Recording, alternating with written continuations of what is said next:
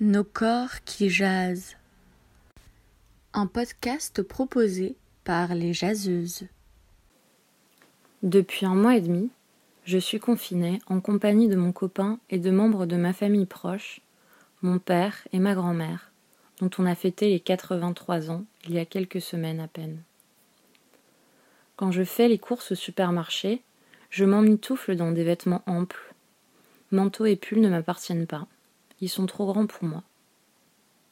Je ne me coiffe plus, je ne me maquille plus. J'ai perdu l'habitude de ce coup de pinceau quotidien, qui était pourtant bien ancré. Mais je suis accaparée par mon corps.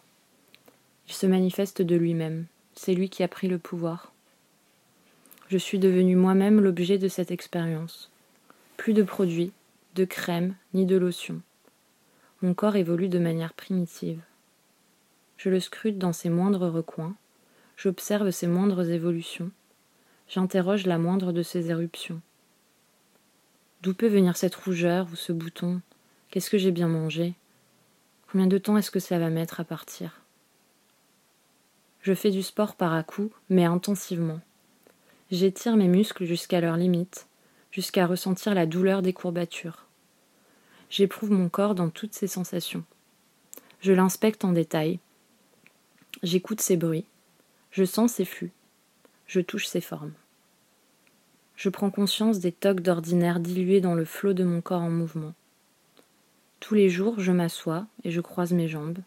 Ça me fait mal au dos. Je mange mes lèvres. Je ronge mes ongles. J'attrape mes cheveux à la racine. Tout cela, je le fais trop. Je le consigne mentalement. J'essaye de ne pas culpabiliser, d'en rester au constat froid de la scientifique qui note l'évolution d'un animal en cage. Ce que je mange parce que c'est un moment partagé, un rituel positif que l'on garde intact, échappe à l'analyse compulsive, du moins dans une certaine mesure. J'y pense brutalement lorsque j'échange avec ceux qui ne sont pas là. On se demande Qu'est-ce que tu vas manger ce soir? Tu manges bien en ce moment? C'est aussi avec les autres que je suis brutalement ramenée à mon corps social, celui d'avant, celui d'hier. Derrière l'écran, je me découvre et je me rappelle ce que j'étais avant.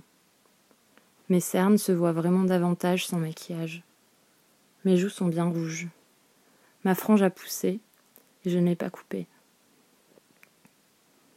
Sans appel vidéo, tout ça, j'oublie que je ne le maîtrise plus. C'est désormais du passé. Est-ce que ce rapport nouveau à mon corps me plaît? Non. Je retrouverai avec joie les artifices et les accessoires dont j'enrobe mon corps dans, l'espace social. C'est lui qui doit m'appartenir, avec ses mises en plis et ses mises en scène, et non l'inverse.